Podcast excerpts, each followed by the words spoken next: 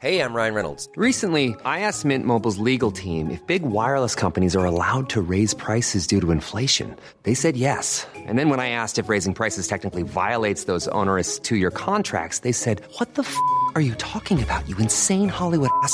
So to recap, we're cutting the price of Mint Unlimited from $30 a month to just $15 a month. Give it a try at mintmobile.com slash switch. $45 up front for three months plus taxes and fees. Promo rate for new customers for limited time. Unlimited more than 40 gigabytes per month. Slows. Full terms at mintmobile.com. Heraldo Radio, la H se lee, se comparte, se ve y ahora también se escucha.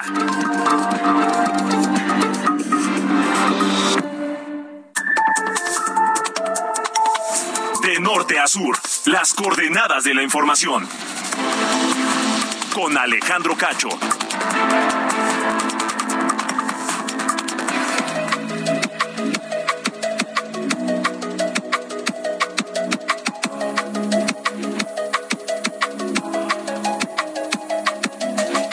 Ocho en punto de la noche, tiempo del centro de la República Mexicana. Muy buenas noches. Ojalá que usted haya tenido un extraordinario día, que lo haya ya terminado en casa o si va camino a ella, si va ya a ver a los suyos, si va a descansar, hágalo con calma y permítame acompañarle la próxima hora aquí en De Norte a Sur. Yo soy Alejandro Cacho y le saludo a través de la cadena nacional de Heraldo Radio a toda la República Mexicana y también a los Estados Unidos, a la zona sur de los Estados Unidos, a donde llega la señal de Heraldo Radio. Estaremos, eh, por supuesto, la próxima hora eh, hablando de información, hablando de, de distintas... Eh, de distintos eh, temas interesantes, importantes que hay que comentar. Por supuesto, eh, en esta noche de, de norte a sur, estaremos hablando de lo que ocurre en eh, México con los casos de COVID. Agárrese porque los números de contagios de COVID están más altos que nunca.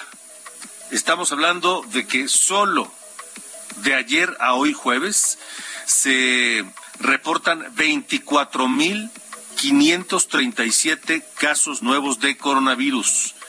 24.537 casos nuevos en las últimas 24 horas en la República Mexicana. Es el número más alto de contagios de COVID-19 en todo el mes de junio. Esto ocurre mientras la FDA, que es como la COFEPRIS de México, la, la, la, agencia que se encarga de la regulación de los medicamentos y de las vacunas en los Estados Unidos, la FDA dio a conocer hoy en la mañana un documento muy importante en el que recomienda a los fabricantes de vacunas mejorar sus fórmulas para inmunizar a la población en contra de las subvariantes B4 y B, BA4 y BA5 del coronavirus. Dice eh, la FDA que pues hay que hay que vacunar porque no se sabe qué efectividad pueden tener las actuales vacunas o los actuales refuerzos en contra de estas variantes. Así que estaremos hablando del tema. Ya los eh, contagios, ¿sabe usted cuántos contagios hay diarios de coronavirus en Europa? Medio millón. En los 53 países de la Unión Europea hay medio millón de contagios todos los días y estaremos, este, por supuesto, hablando de eso. También, también el eh, presidente López Obrador va de nuevo contra los sacerdotes en México y arremete, les llama hipócritas incluso, los acusa de haber callado eh, pues frente a lo que estaba ocurriendo en, de violencia en gobiernos anteriores. Así que tenemos muchas cosas, tres años de la Guardia Nacional que se cumplen el día de mañana. Estaremos hablando de eso con Carlos, Carlos Allende, Sir Allende, esta noche aquí en De Norte a Sur. Comenzamos.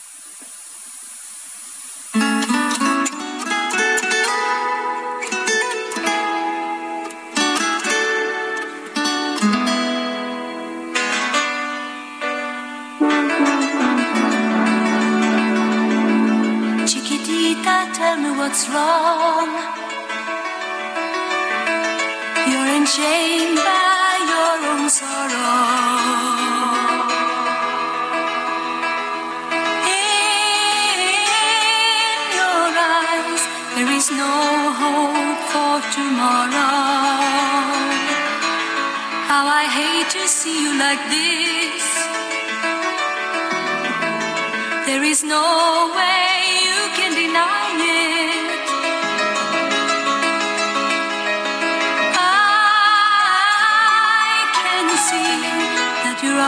So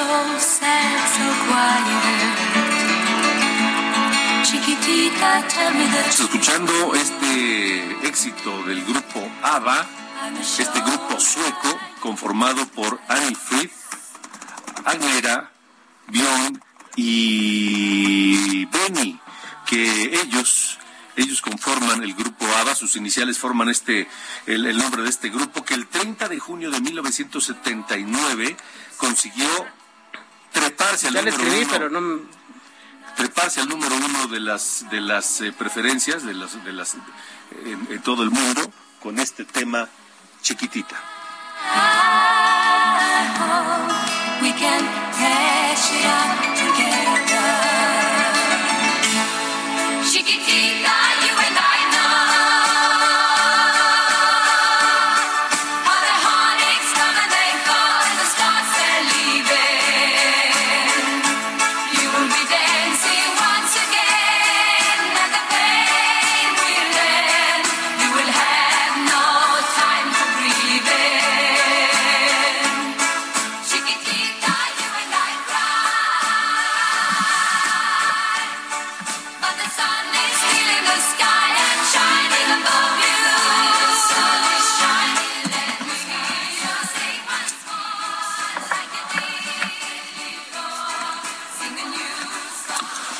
Ahí está, Alejandro, esta canción de ABBA, de este grupo sueco que recientemente grabó una, una balada, pero que por supuesto sus glorias las tuvieron allá en los años 70. Era un grupo formado por dos hombres, dos mujeres y eran pareja, pero terminaron divorciados. Así que pues no les sentó estar trabajando juntos y finalmente tuvieron que separarse. Así que comenzamos con esta canción de ABBA, chiquitita, pero nos vamos de Suecia a Texcoco, si les parece.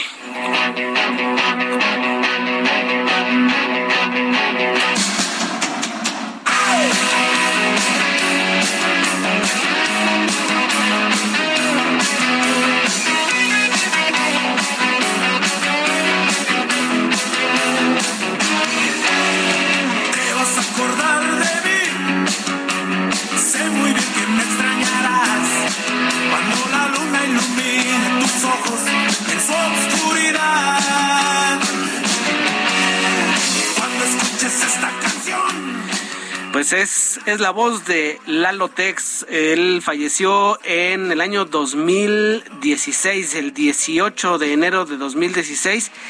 Y pues él era un músico de allá de Texcoco que dice, según aquí tengo una nota precisamente que salió un día después de su muerte en la jornada, dice que él quería parecerse a Freddie Mercury o que pues quería usar ropa como Robert Plant o como esos ídolos que él solía eh, tener para aparecer con una imagen de, de rockero, ¿no? Pero alguien le sugirió que no, que mejor que se consiguieran su propia imagen y así fue como se disfrazaron de pues como vaqueros vaqueros texcocanos con las botas de fuera con sus sombreros y que finalmente fue la imagen que, que pues que los distinguió en el movimiento de rock urbano ¿conocías a Tex Tex Alejandro?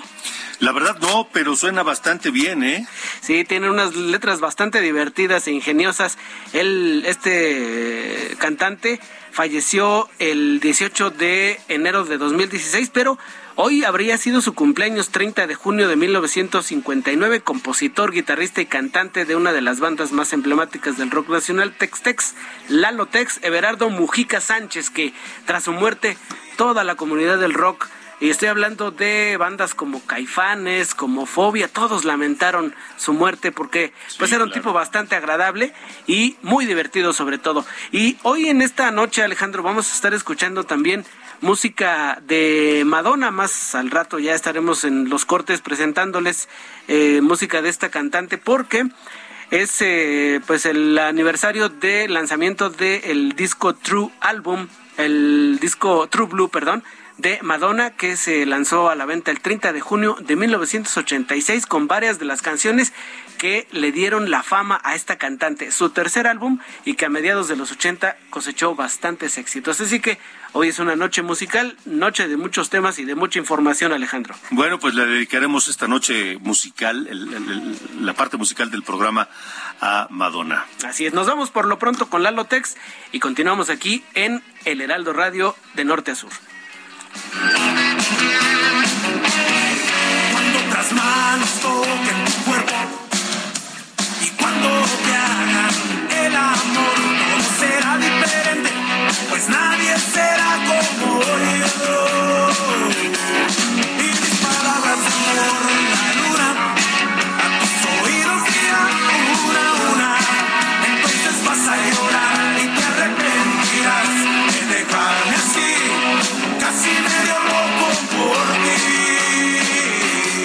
Norte a sur, con Alejandro Cacho.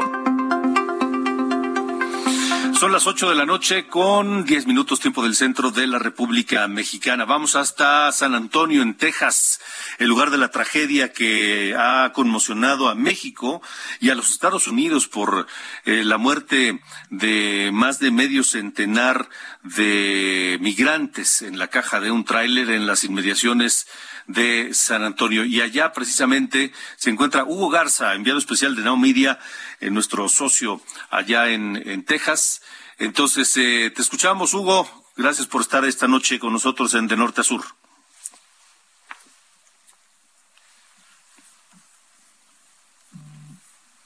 Se cortó la comunicación con, con Hugo Garza. En un momento más eh, iremos de vuelta con él porque, pues, eh, la información sigue fluyendo. Ahora, la pregunta es, ¿cómo llegaron estas personas? Se habla de 67 originalmente que habían eh, subido, habrían subido, dicen, en Nuevo Laredo, pero parece que no hay confirmación oficial de eso, aunque esa sea la versión eh, oficial que esté manejando el gobierno mexicano. Ahora sí, te saludamos, Hugo Garza, ¿cómo estás? Buenas noches. Buenas noches, Alejandro. Muy buenas noches a toda la auditoria. ¿Cuáles son las novedades allá en San Antonio? Bueno, mira, eh, teníamos pautada una conferencia de prensa para las 5 de la tarde, se nos había notificado todos los medios, pero justamente 30 minutos antes de que esta fuera llevada a cabo se canceló. Eh, sin embargo, eh, aquí en el lugar donde se encuentran ya erigido un altar a estas víctimas, vino y hizo acto de presencia con un arreglo floral el, um, el cónsul de México aquí en San Antonio y también el canciller de Honduras. Eh, fueron abordados por los medios. eh, según ellos decían que como no ha habido avance en la investigación, porque debido a que la mayor cantidad de migrantes que fallecieron no contaban con una identidad o con una tarjeta de identificación, está haciendo cada vez más este, difícil la identificación de, de los cadáveres. Entonces hoy no se llevó a cabo ninguna conferencia de prensa porque no había absolutamente nada nuevo. Y escuchando eso que tú comentabas cuando iniciábamos el- el- la transmisión, eh, estoy de acuerdo también contigo. O sea, ¿cómo, ¿cómo es posible que un camión tan grande, con una cantidad bastante grande de, personas dentro, no haya sido captado por eh, la, eh, los oficiales de migración ahí en el checkpoint que se le llama, ¿no?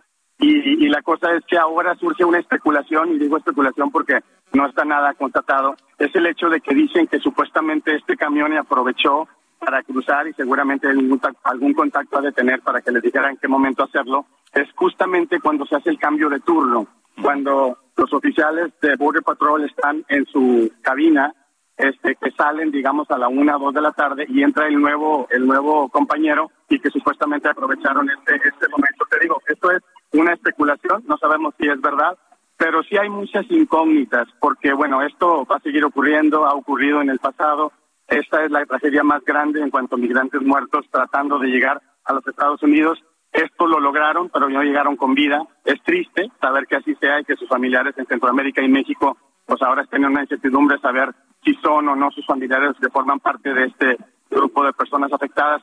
Pero la verdad hay muchas cosas. Y por el lado político te puedo decir que el gobernador de Texas, Greg Abbott, el día de ayer en la conferencia de prensa, eh, decía que se van a agudizar las, las maneras de revisión para parar un poquito la inmigración ilegal y culpa al presidente Biden diciendo pues que es muy blando, ¿no? Que es una persona que no tiene políticas rígidas como las tenía quizás Donald Trump en su momento. Él ha continuado o queriendo continuar con lo del muro y cosas así, pero sabemos que es porque se va a reelegir en noviembre y está buscando adeptos que estén de acuerdo con él porque hay mucha gente americana que no quiere los migrantes. Sin embargo, hoy platicábamos con otro medio aquí en la cobertura que se está llevando a cabo en este lugar y decíamos, pues qué lástima, ¿verdad? Porque son las personas que vienen a hacer el trabajo duro, el trabajo sucio, lo que no hacen los americanos en este país, ¿no? Las labores de limpieza, el- la jardinería, la construcción, qué sé yo. Y sin embargo, te digo, se está politizando, haciendo política, como pasó también con, quizás con lo de Ubalde, que el gobernador aprovecha para ello. Sin embargo, las víctimas obviamente ya no están en este mundo, sus familiares están sufriendo, pero se aprovechan de cada situación que ocurre y en esta ocasión, pues de nuevo, le afecta a los latinos. Hay mucha gente que está cercana a la gente porque sabe que están sufriendo y están pasándola mal y somos latinos también, pero hay mucha gente que no que le valga, pero sigue su vida normal como si esto no hubiese ocurrido. Y San Antonio es un corredor muy típico porque Laredo está a una hora y treinta minutos casi de manejo, vienes por la 35 hacia el norte y es obvio, es un corredor pues no solamente de migrantes, también de drogas. De aquí subes directo a Dallas, a Nueva York, a donde quieras, ¿no? Entonces, yo creo que esto va a seguir ocurriendo desafortunadamente. Qué bueno que, me- que mencionas esto, Hugo, porque suena muy difícil de creer que en un trayecto de hora y media o dos horas hayan muerto asfixiadas todas estas personas en la caja de ese tráiler. Si es que, como dicen, subieron a la caja del tráiler en Laredo. Más bien es probable que hayan subido desde México, quién sabe desde dónde, llevaban ya muchas horas ahí y por eso se asfixiaron. Así es. Aunque, aunque aquí hay una, aunque aquí hay una cosa importante a mencionar. Las temperaturas han estado altísimas en el estado de Texas. Hoy fue un día de 101 grados Fahrenheit. Eh, si en el auto eh, estar cinco minutos con el carro apagado, sin el aire acondicionado, de manera, de repente ya sientes el calor tan fuerte, no ya a saber cómo Sí. estaban estas personas dentro de este camión. Ahí, Pero sí hay muchas incógnitas, hay muchas cosas que no son fáciles de digerir porque hay muchas influencias, la verdad, muchas. Sí.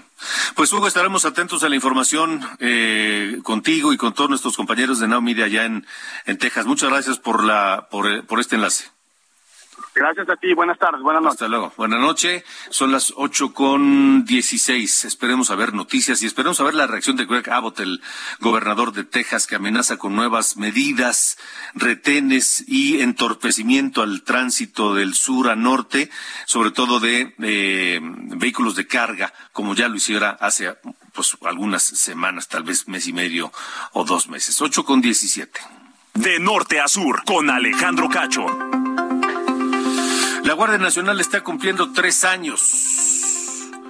Guardia Nacional que con elementos eh, del ejército, con elementos militares, suplió a la Policía Federal y hoy, hoy el esfuerzo eh, político del gobierno se concentra en dejarla bajo el mando de la Secretaría de la Defensa Nacional. ¿Cuáles han sido los logros y cuáles son los retos en tres años de la Guardia Nacional? Hoy me da mucho gusto saludar al maestro Javier Oliva Posada, académico de la Facultad de Ciencias Políticas y Sociales de la UNAM, experto en temas de seguridad. Gracias por estar con nosotros esta noche aquí en De Norte a Sur. Eh, gracias a ti, Alejandro. Es una muy buena oportunidad para poder analizar estos temas. Saludos al equipo y a nuestro auditorio. Muchas gracias, Javier. Eh, ¿cómo, ¿Cómo ves? ¿Cuáles son los logros de la Guardia Nacional a tres años y cuáles son los pendientes? Los logros eh, básicamente es la implantación a nivel eh, territorial. Hoy el general secretario de la Defensa Nacional, Luis Crescencio Sandoval González, dio un informe muy pormenorizado, basado en el informe que a su vez envió la Guardia Nacional, que encabeza el general Luis Rodríguez Bucio al Senado y que fue aprobado respecto de la construcción de los cuarteles avanzados, que es la denominación técnica, para distinguirlos de los cuarteles tanto de la Infantería de Marina como del Ejército Mexicano, y que eh, se ha alcanzado un número aproximado de 260 cuarteles avanzados y la idea o el proyecto es que al final del sexenio haya alrededor de 550.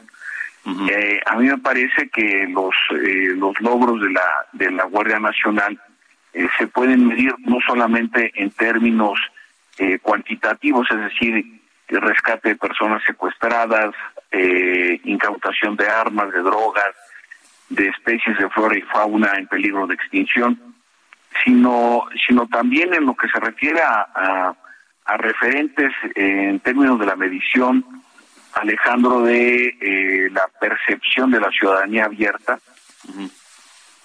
sea el Centro de Estudios de Opinión de la Cámara de Diputados, sea el eh, Instituto Belisario Domínguez de la Cámara de Senadores, o sea Parametría de Francisco Abundis o Vitovsky de Roy Campos, eh, ranquean, ubican eh, consistentemente en los primeros lugares de confianza y aceptación de la ciudadanía a la Guardia Nacional. Fue muy interesante eh, el discurso del presidente de la República el día de hoy. Tuve la oportunidad de estar allí en la plaza de maniobras del heroico Colegio Militar en la ceremonia y el énfasis que hizo respecto de que pues la idea de que pase a la administración de la Secretaría de la Defensa Nacional es que no se modifique a la institución. Porque hay una inercia, por lo menos en este siglo XXI, Alejandro, cada presidente de Fox Quesada, Calderón Hinojosa, Peña Nieto, López Obrador, han modificado de manera estructural los sectores de defensa, seguridad e inteligencia.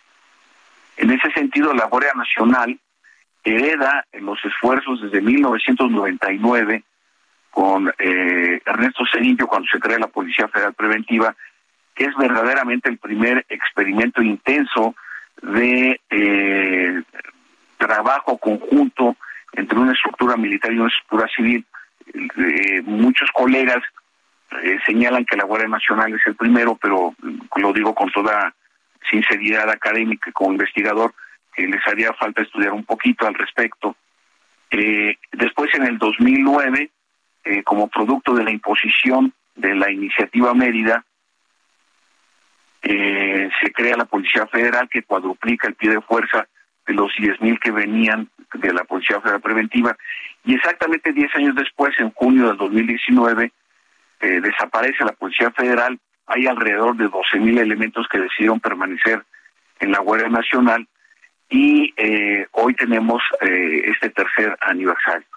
¿Cuáles han sido los logros? A mí me parece que han sido muy, eh, muy relevantes en el sentido de la presencia eh, de esta eh, institución de seguridad pública. Si bien hay muchas críticas respecto del tema de los homicidios dolosos, eh, hay que hay que señalar que también hay una parte importante de improvisación en los ámbitos civiles de seguridad pública y que no han atinado bien a bien y lo, lo podemos ver en el caso, por ejemplo, de Alfonso Durazo, de pues los dos años que estuvo como secretario de Seguridad Pública, de Seguridad y Protección Ciudadana, pues su proyecto siempre fue Sonora, ¿no? Sí. Entonces, eh, con esta visión de improvisación, como sucedió con Eugenio Imas, cinco años al frente del CISEN, sin la más peregrina idea de lo que implicaba estar al frente del principal centro de inteligencia civil del Estado mexicano.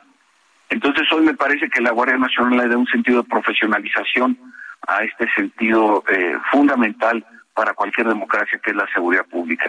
Y este es mi primer comentario. Eh, Javier, eh, ¿qué hay, ¿qué hay de...? Tengo que hacer una pausa, te, te voy a tener que interrumpir si, si nos puedes eh, aguantar en la línea solo el corte para continuar escuchándote, pero lo que quisiera es saber qué viene por delante, qué retos tiene pendientes y sobre todo si hay Guardia Nacional para rato, o sea, eh, si es un cuerpo de seguridad que está eh, conformándose conforme a lo que necesita México y si esto nos dará para pues para un, largo rato porque también es eh, cambiar cada que llega un gobierno eh, de cuerpo Exacto. de policía es es Exacto. para los de ciego, ¿no? Desde 1946, el estamento civil acude al estamento militar en materia de seguridad pública. Quienes dicen que esto empezó con Calderón, insisto, lo digo con toda sinceridad, eh, necesitan ilustrarse. Desde 1946. En 1946 se crea la Dirección Federal de Seguridad, teniendo como pie veterano, que es el término técnico, a 10 capitanes del Colegio Militar y del Ejército Mexicano, entre ellos al legendario eh, Fernando Gutiérrez Barrios, Gutiérrez Barrios. Jesús Millazagua, entre otros. Es decir, el presidente Miguel Alemán, al crear la policía política del régimen, acude a las Fuerzas Armadas. De acuerdo. Y lo podemos ver en todos los sexenios, sin excepción. De acuerdo. ¿Me dejas hacer una pausa, Javier, y, y- y regresamos contigo? Claro, aquí estoy, aquí estoy pendiente. Muchas Gracias por la oportunidad. Al contrario, gracias al maestro Javier Oliva, experto en estos temas, catedrático de la Universidad Nacional Autónoma de México. Regresamos con esto, estamos en De Norte a Sur.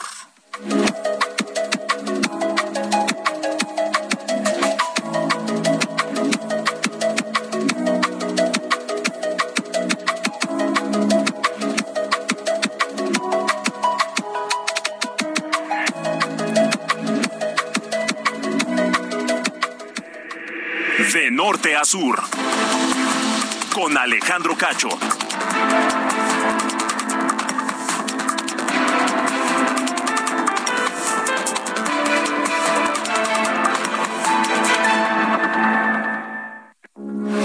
Heraldo Radio 98.5 FM, una estación de Heraldo Media Group. Transmitiendo desde Avenida Insurgente Sur 1271, Torre Carrachi, con 100.000 watts de potencia radiada. Heraldo Radio, la H Ryan Reynolds here from Mint Mobile. With the price of just about everything going up during inflation, we thought we'd bring our prices down. So to help us, we brought in a reverse auctioneer, which is apparently a thing. Mint Mobile unlimited premium wireless. Ready to get 30, 30, bit to get 30, bit to get 20, 20, 20, bit to get 20, 20, bit to get 15, 15, 15, 15 just 15 bucks a month. So, Give it a try at mintmobile.com slash switch.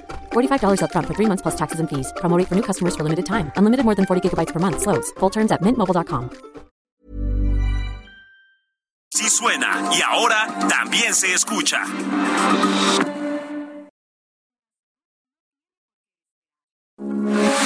Heraldo Radio, con la H que sí suena y ahora también se escucha.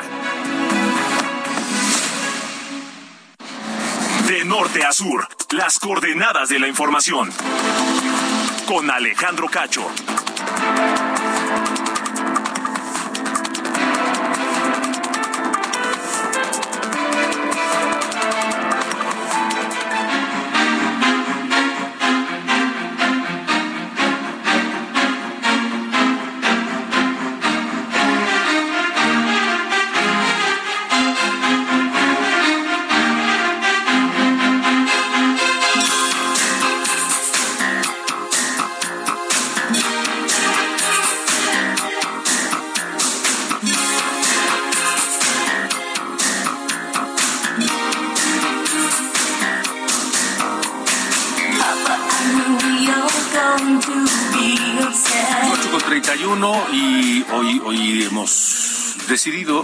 Escuchar a Madonna en este álbum exitosísimo de 1986, lanzado precisamente el 30 de junio de 86, eh, True Blue, y que tien- tiene muchos éxitos, entre ellos este, Papa Don't Preach.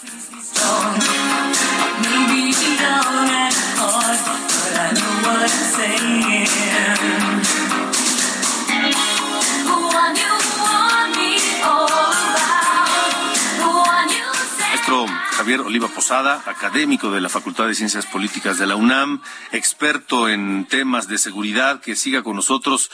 Javier, porque eh, decíamos, el problema es que cada gobierno llega y quiere inventar la seguridad del país y ese es parte de nuestro gran problema que tal vez lo vemos reflejado hoy en el enorme número de muertes cada año, ¿no?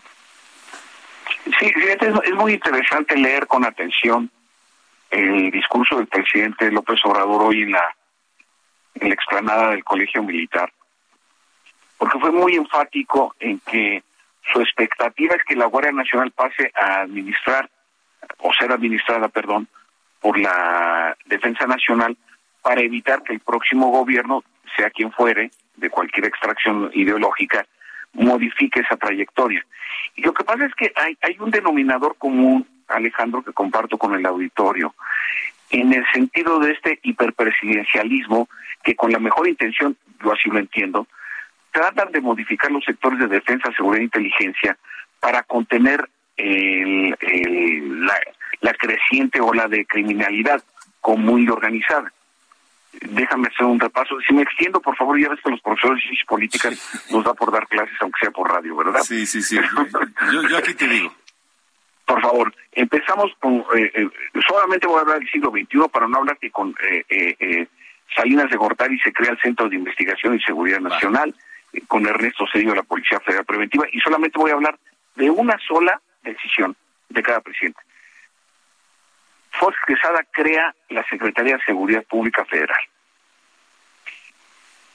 Felipe Calderón crea la Policía Federal Preventiva. Enrique Peña Nieto suprime la Secretaría de Seguridad Pública y crea la Comisión Nacional de Seguridad. Hay un intento fallido y con un enorme escándalo de corrupción de crear la Gendarmería. Y con el presidente Enrique Peña Nieto, como ya lo señalé anteriormente, desaparece la Policía Federal, desaparece el Estado Mayor Presidencial, se crea la Guardia Nacional, desaparece el CISEN y se adscribe el Centro Nacional de Inteligencia a la Secretaría de Seguridad, que recrea la propuesta de, de Fox. Entonces, yo entiendo esta propensión, de los presidentes de la República a tratar de atender la problemática, pero cada sexenio no podemos empezar de cero. Porque hay cosas, hay historias de éxito, Alejandro. Hay cosas que sí se han hecho bien.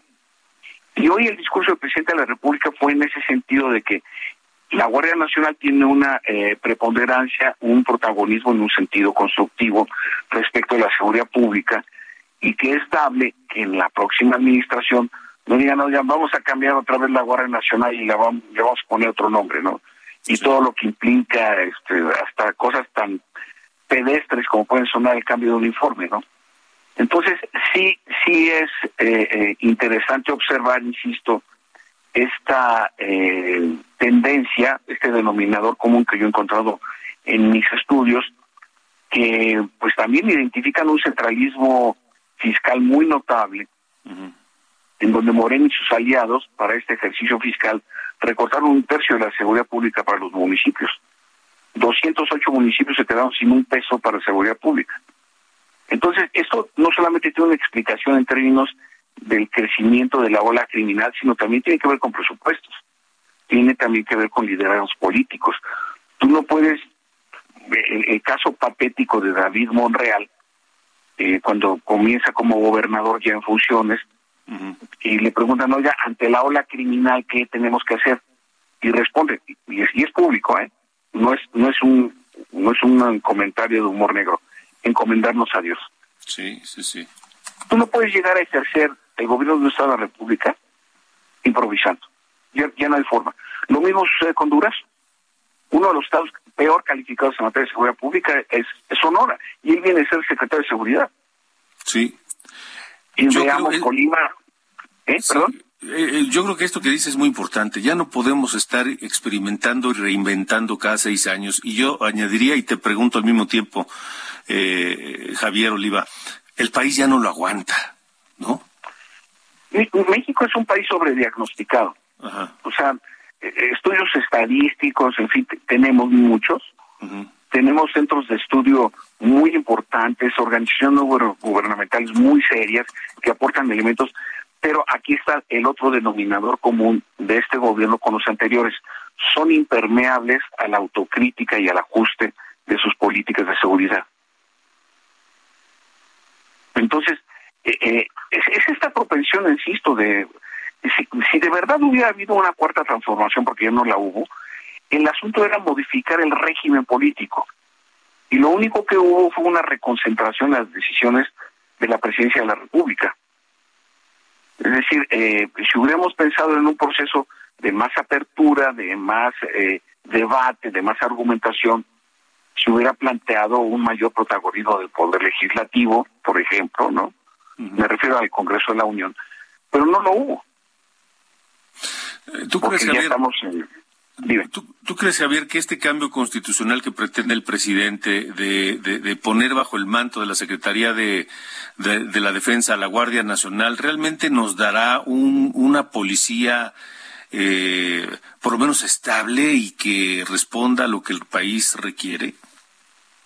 Eh, fíjate, Alejandro, es, es una propuesta de una modificación a un solo párrafo, es más, te diría, a, un- a dos renglones del artículo 21 de la Constitución en donde se estipula que la Guardia Nacional está bajo mando civil.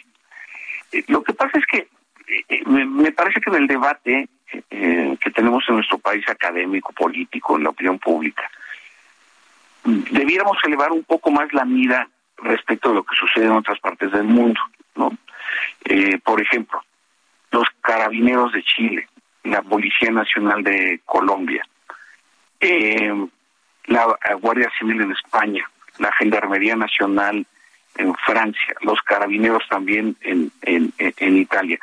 Son casos en donde la formación de estas instituciones de seguridad pública son militarizadas.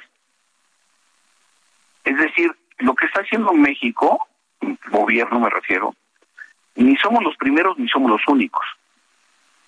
Entonces, a mí me, me, me parece que aquí el asunto es la confianza de que los valores que pudieran eh, tener un trasvase de los eh, eh, de la axiología de las Fuerzas Armadas a la Guardia Nacional como un proceso de confianza, de lealtad, institucionalidad, amor a la patria, que son que son los valores fundamentales en el caso de las Fuerzas Armadas mexicanas, que los que, que los eh, practiquen no los integrantes de la Guardia Nacional. Entonces, a mí me parece que ahí está el principal el principal reto. Si tenemos un un gobierno federal el próximo sexenio donde de nueva cuenta la improvisación de funcionarias y funcionarios, que ya puse ejemplo, bueno, tienes el caso patético de Medina Mora con, con Vicente Fox, Sí, sí. ¿no? o sea que venía de ser gerente del grupo DESC y Fox lo designa y está y está publicado por, en un libro, ¿eh? No, no estoy inventando nada, Sí. está publicado. Lo designó porque no sabía nada del tema. Si, si se llega con esa mentalidad, pues evidentemente, pues nosotros los ciudadanos y ciudadanas, pues estamos pagando el costo de estas improvisaciones y ocurrencias, ¿no? Como sucede ahora, exactamente igual. De acuerdo. Pues Javier, esperemos a ver, a ver en qué queda este tema que está en el ámbito político necesariamente, pero que se sigan dando pasos de- en la consolidación de la de la policía que necesita este país. Yo por lo pronto te agradezco muchísimo, te aprecio mucho de veras que hayas estado con nosotros esta noche. Al contrario, muchas gracias, Alejandro. Eh, que tengamos un buen fin de semana. Que así sea. Gracias. El, el doctor Javier Oliva, catedrático de la UNAM, experto en temas de seguridad. 840. De norte a sur, con Alejandro Cacho.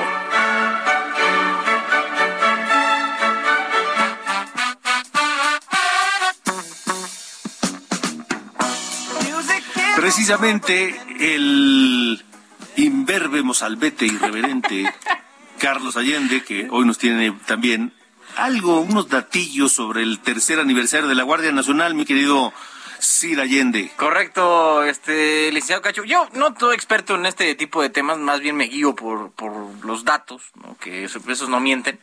Eh, y te acordarás, justo cuando empezaba el sexenio, que eh, el presidente decía, no, es que algo im- importantísimo, imprescindible para el plan de seguridad que tenemos y la fregada es tener una Guardia Nacional, ¿no? Lo dijo, ya se la aprobaron, todo el mundo, incluso con, con votos, ¿no? De la oposición. Eh, fue la reforma, se creó el cuerpo que hoy conocemos como la Guardia Nacional, y tres años más tarde, ¿qué es lo que tenemos para enseñar como resultados? Bueno, eh, en tres años la Guardia Nacional ha aumentado 68% en su plantilla, ¿no? En la cantidad de gente que conforma este eh, cuerpo, entre comillas, civil. ¿Qué digo? Es civil nada más en- en- en el texto, porque en, en la práctica 70% de los eh, elementos son militares, nada más tienen otro uniforme. En vez de que sea verde, ahora es blanco o gris, ¿no? Que es el, el- el uniforme de la Guardia Nacional. Y digo, para muestra, si a alguien no le quedó muy claro pues, que la Guardia Nacional realmente es en su mayoría una eh, institución militar, ¿dónde fue la conmemoración hoy de otro aniversario más de la Guardia Nacional? En el heroico colegio militar. Claro.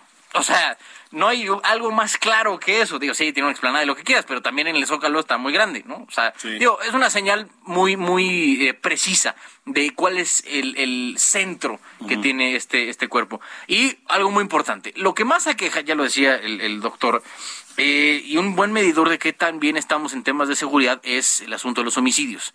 En 2019 había un promedio de 83 al día. En lo que llevamos de 2022 son 100. Promedio de 100 por día. Tenemos un aumento de 17 homicidios dolosos por, eh, por día en este país, que es una tragedia espantosa. Pero al Ponle final- casi 20%. más o menos, exactamente. Un aumento de casi 20% teniendo ya a eh, esta, este cuerpo que en teoría era imprescindible para bajar la violencia y no. Y justo ayer en mi programa, perdón, el, el comercial, pero los No, no, sí, hacemos- dígalo, diga, palitos y bolitas por Heraldo. Televisión. A las siete, siete. a las siete Sí, por sí. el ocho. Lunes a viernes. Así es. Este, y tuve ayer a dos expertos en temas de seguridad y me decían, güey, hay datos tan claros de que cuando las Fuerzas Armadas llegan a un municipio, la violencia sube, no baja. O sea, contra la lógica que, que podría, podría llegar a imperar, ¿no? Es decir, oye, pues ya llegaron los, los soldados, ya llegó la Guardia Nacional, pues ya, ya la armamos. De hecho, es al revés. La, la tendencia es, es contraria porque llegan y, digo, muchos de ellos no están eh, entrenados en el punto de, de- de seguridad civil, ¿no? De cómo manejar un asunto que no sea con una fuerza letal y eso es el efecto que pasa y ya se está reflejando en las cifras de violencia y de homicidios dolosos que tenemos a estas alturas del año. Vaya.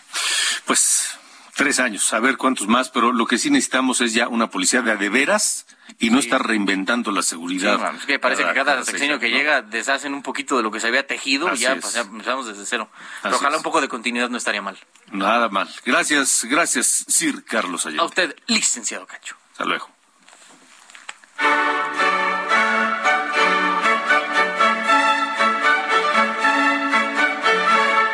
De norte a sur, con Alejandro Cacho. A las 8.44 vamos a un recorrido rápido por distintos lugares de la República Mexicana. Comenzamos en Guadalajara. Denuncias de extorsión contra médicos. Mafalda Aguario, conductora de Heraldo Radio Jalisco. ¿Cómo estás, Mafalda? Buenas noches. Muy bien, Alejandro, muchas gracias. Un saludo para ti y todas las personas que nos escuchan. Pese a las negativas, tanto del presidente Andrés Manuel López Obrador de que existen zonas de riesgo por la inseguridad que generan grupos delincuenciales, principalmente en aquellos municipios que colindan con estados como Zacatecas y Michoacán. Este día, el secretario de Salud de Jalisco, Fernando Petersen Aranguren, reconoció que médicos de municipios como Teocaltiche, que está en el norte, o Valle de Juárez y Mazamitla, que están ubicados en el sureste de Jalisco, han recibido llamadas para extorsionarles. Si bien el funcionario dijo que ya se trabaja en una estrategia para resolver este tema con las autoridades de seguridad estatal y no se han registrado incidentes en los centros de salud, las y los médicos sí han reportado que reciben llamadas para extorsionarlos. Añadió que la Secretaría de la Defensa Nacional y la Guardia Nacional también contribuyen en el reforzamiento de la vigilancia en puntos donde se han reportado estas llamadas o en aquellos donde el personal de salud siente comprometida su integridad, aunque dijo que por cuestiones de estrategia seguridad no es posible decir específicamente las localidades en las que esto ha ocurrido o cuáles son los reportes de extorsión. Sí insistió en que se tiene una estrategia para atender este tema. Alejandro, además, esto coincide con eh, los reportes que ha hecho la Comisión Estatal de Derechos Humanos en los que le preocupa que no se esté atendiendo la seguridad de las personas, que no se esté garantizando el derecho a la salud tampoco, a consecuencia de que los médicos no quieran trabajar en estas regiones. Hace aproximadamente un año incluso hubo un asesinato de un médico y de un conductor de una ambulancia que se trasladaban justo en la zona norte de nuestro estado rumbo a Zacatecas, que era el lugar más cercano que tenían para que se atendiera el parto de una mujer embarazada y fueron atacados por la delincuencia. Pero parece que estos hechos pues no los recuerdan ya las autoridades que siguen negando la problemática en estas regiones. Sin duda. Mafalda, pues eh, a ver, tenemos, estaremos pendientes de qué medidas se toman, porque es un asunto gravísimo. Ya ves que dicen que no hay médicos y que tienen que traerlos de otros lados, pero a los Claro. que hay, ¿cómo, cómo les va? ¿No? Exacto, porque no les garantizan la seguridad y eso es indispensable para que puedan trabajar allá. De acuerdo, muy bien, Mafalda. Gracias. Te escucharemos allá eh, en Heraldo Radio Jalisco todas las tardes. Estamos muy pendientes, hasta luego. Gracias, que te vaya muy bien. De Guadalajara vamos a Monterrey, a la zona metropolitana de Monterrey. Saludos a quienes nos escuchan por allá. Misael Dávila es conductor de Heraldo Radio Monterrey. Hoy, vaya, vaya enojo de la gente allá en la zona metropolitana por el aumento al transporte. Misael, te saludo, buena noche. Alejandro, ¿qué tal? Un gusto saludarte también a todo el radioauditorio de Heraldo. Pues sí, como tú bien lo mencionas, es un enojo generalizado por parte de la población que utiliza todos los días el transporte público. Y es que de buenas a primeras, ayer el Instituto de Movilidad anunció que ilegalmente algunas rutas del camión habían subido la tarifa que pasó de 12 pesos a los 15 pesos, un aumento de casi el 30% de la tarifa y eso obviamente pues eh, hizo que los usuarios tuvieran un encontronazo entre choferes que querían cobrar esta nueva tarifa y también usuarios que pues se resistían a pagarla. Y esto, aunque la autoridad había señalado que se trata de una ilegalidad y que además comenzaron operativos para detener a todos los choferes que estén cobrando esta ruta. De hecho, las manifestaciones no se hicieron esperar. A través de internet se compartieron videos en donde estaban pues uno a uno los choferes contra los usuarios que no están de acuerdo con esta alza en las tarifas que ni siquiera fue aprobado por el gobierno estatal. Vamos a escuchar parte de las manifestaciones, Alejandro, si te parece. Yo no cobro 12 pesos, carnal. Yo tengo que liquidar 15 pesos tuyos. Y esos 15 pesos esos 3 pesos más yo no lo voy a pagar, carnal. Yo no lo voy a pagar, brother. Yo no lo voy a pagar. Yo no voy a pagar por ti. A mí no me estés insultando, ¿eh? A mí no me estés insultando y me está rayando la madre, güey. ¡No! Oye, no eso. Madre, güey. Madre, güey.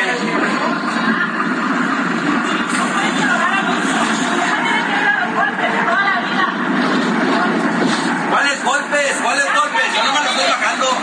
Si no, yo lo voy a llevar de gratis a chingar. No vas a que me insulten tampoco y me está robando y me está insultando. Si tú estás impuesto a que te insulten y te roban, es tu rollo, yo no. En este caso, el chofer golpea al, al- al pasajero, pero hay casos donde ocurrió al revés también, ¿no? Ciertamente, Alejandro, así es. También los usuarios, pues ante la imposibilidad de estar en el camión, porque los choferes pues prácticamente les pedían que bajaran, también pues los eh, usuarios se enojaron, hubo por ahí algunos videos donde se mostraban golpes. Y bueno, esto después de que los transportistas durante nueve años, y las pasadas administraciones, por cierto, eh, se pidiera ya un aumento al transporte público. Sin embargo, los transportistas no han podido todavía dar las condiciones eh, necesarias y óptimas para que los usuarios pues justifiquen este aumento y es por ello que hoy vemos este disgusto por parte de toda la población aquí en Aguas. Vaya, bueno. Este, pues gracias, gracias, eh, Misael. Estaremos atentos a lo que ocurra eh, en- más adelante allá en Monterrey. Saludos, saludos a todos. Estamos al pendiente, Alejandro. Gracias, gracias. Buenas noches. Saludos a la gente que nos escucha a eh, el Heraldo Radio en Monterrey. Son las ocho con cincuenta, diez minutos para las nueve de la noche, tiempo del centro de la República Mexicana. Le comentaba que el presidente López Obrador, bueno, salió hoy tirándole durísimo a todo mundo y agarrándose ahora con las iglesias con la católica y con los judíos. A los católicos les reclamó, a los sacerdotes católicos les reclamó lo que él considera su silencio durante gobiernos pasados ante la violencia en gobiernos pasados. Así lo dijo el presidente.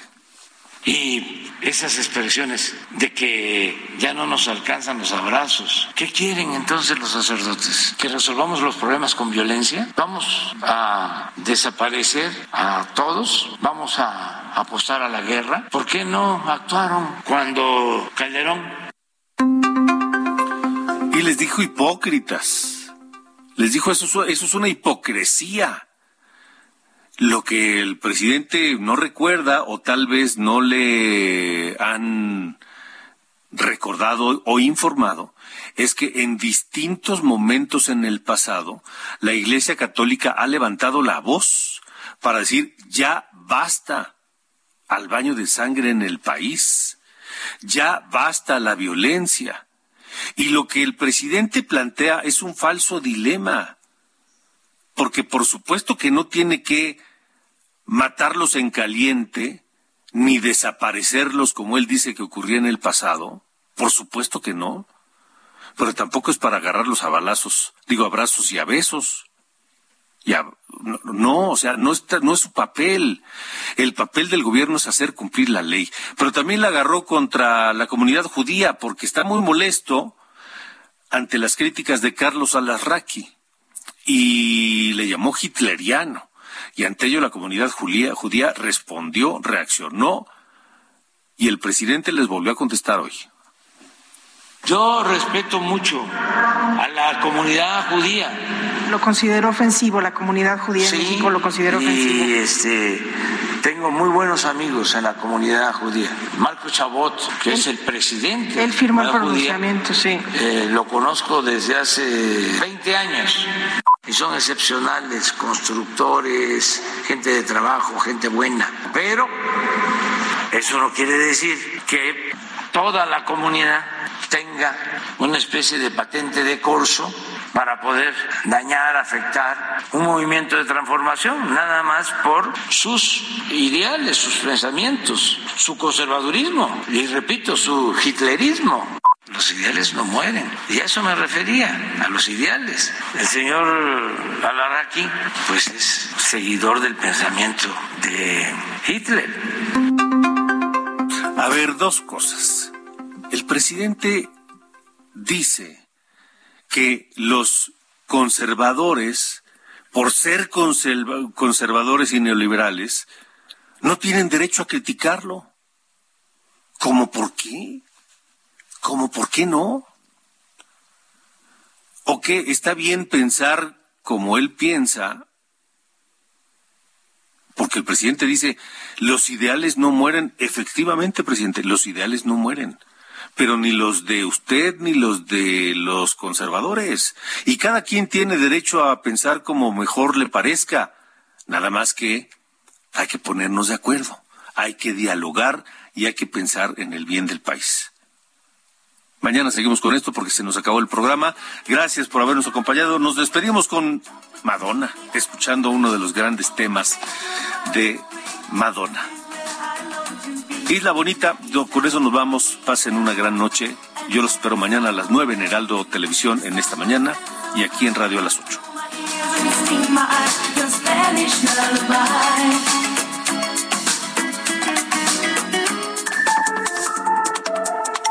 Esto fue De Norte a Sur, las coordenadas de la información. Con Alejandro Cacho.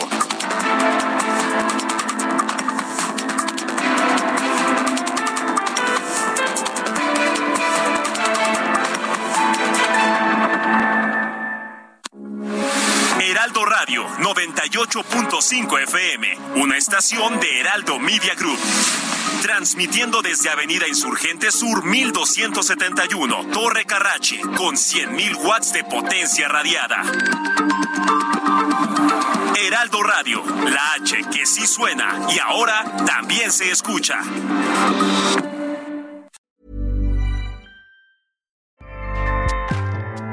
ACAST powers the world's best podcasts.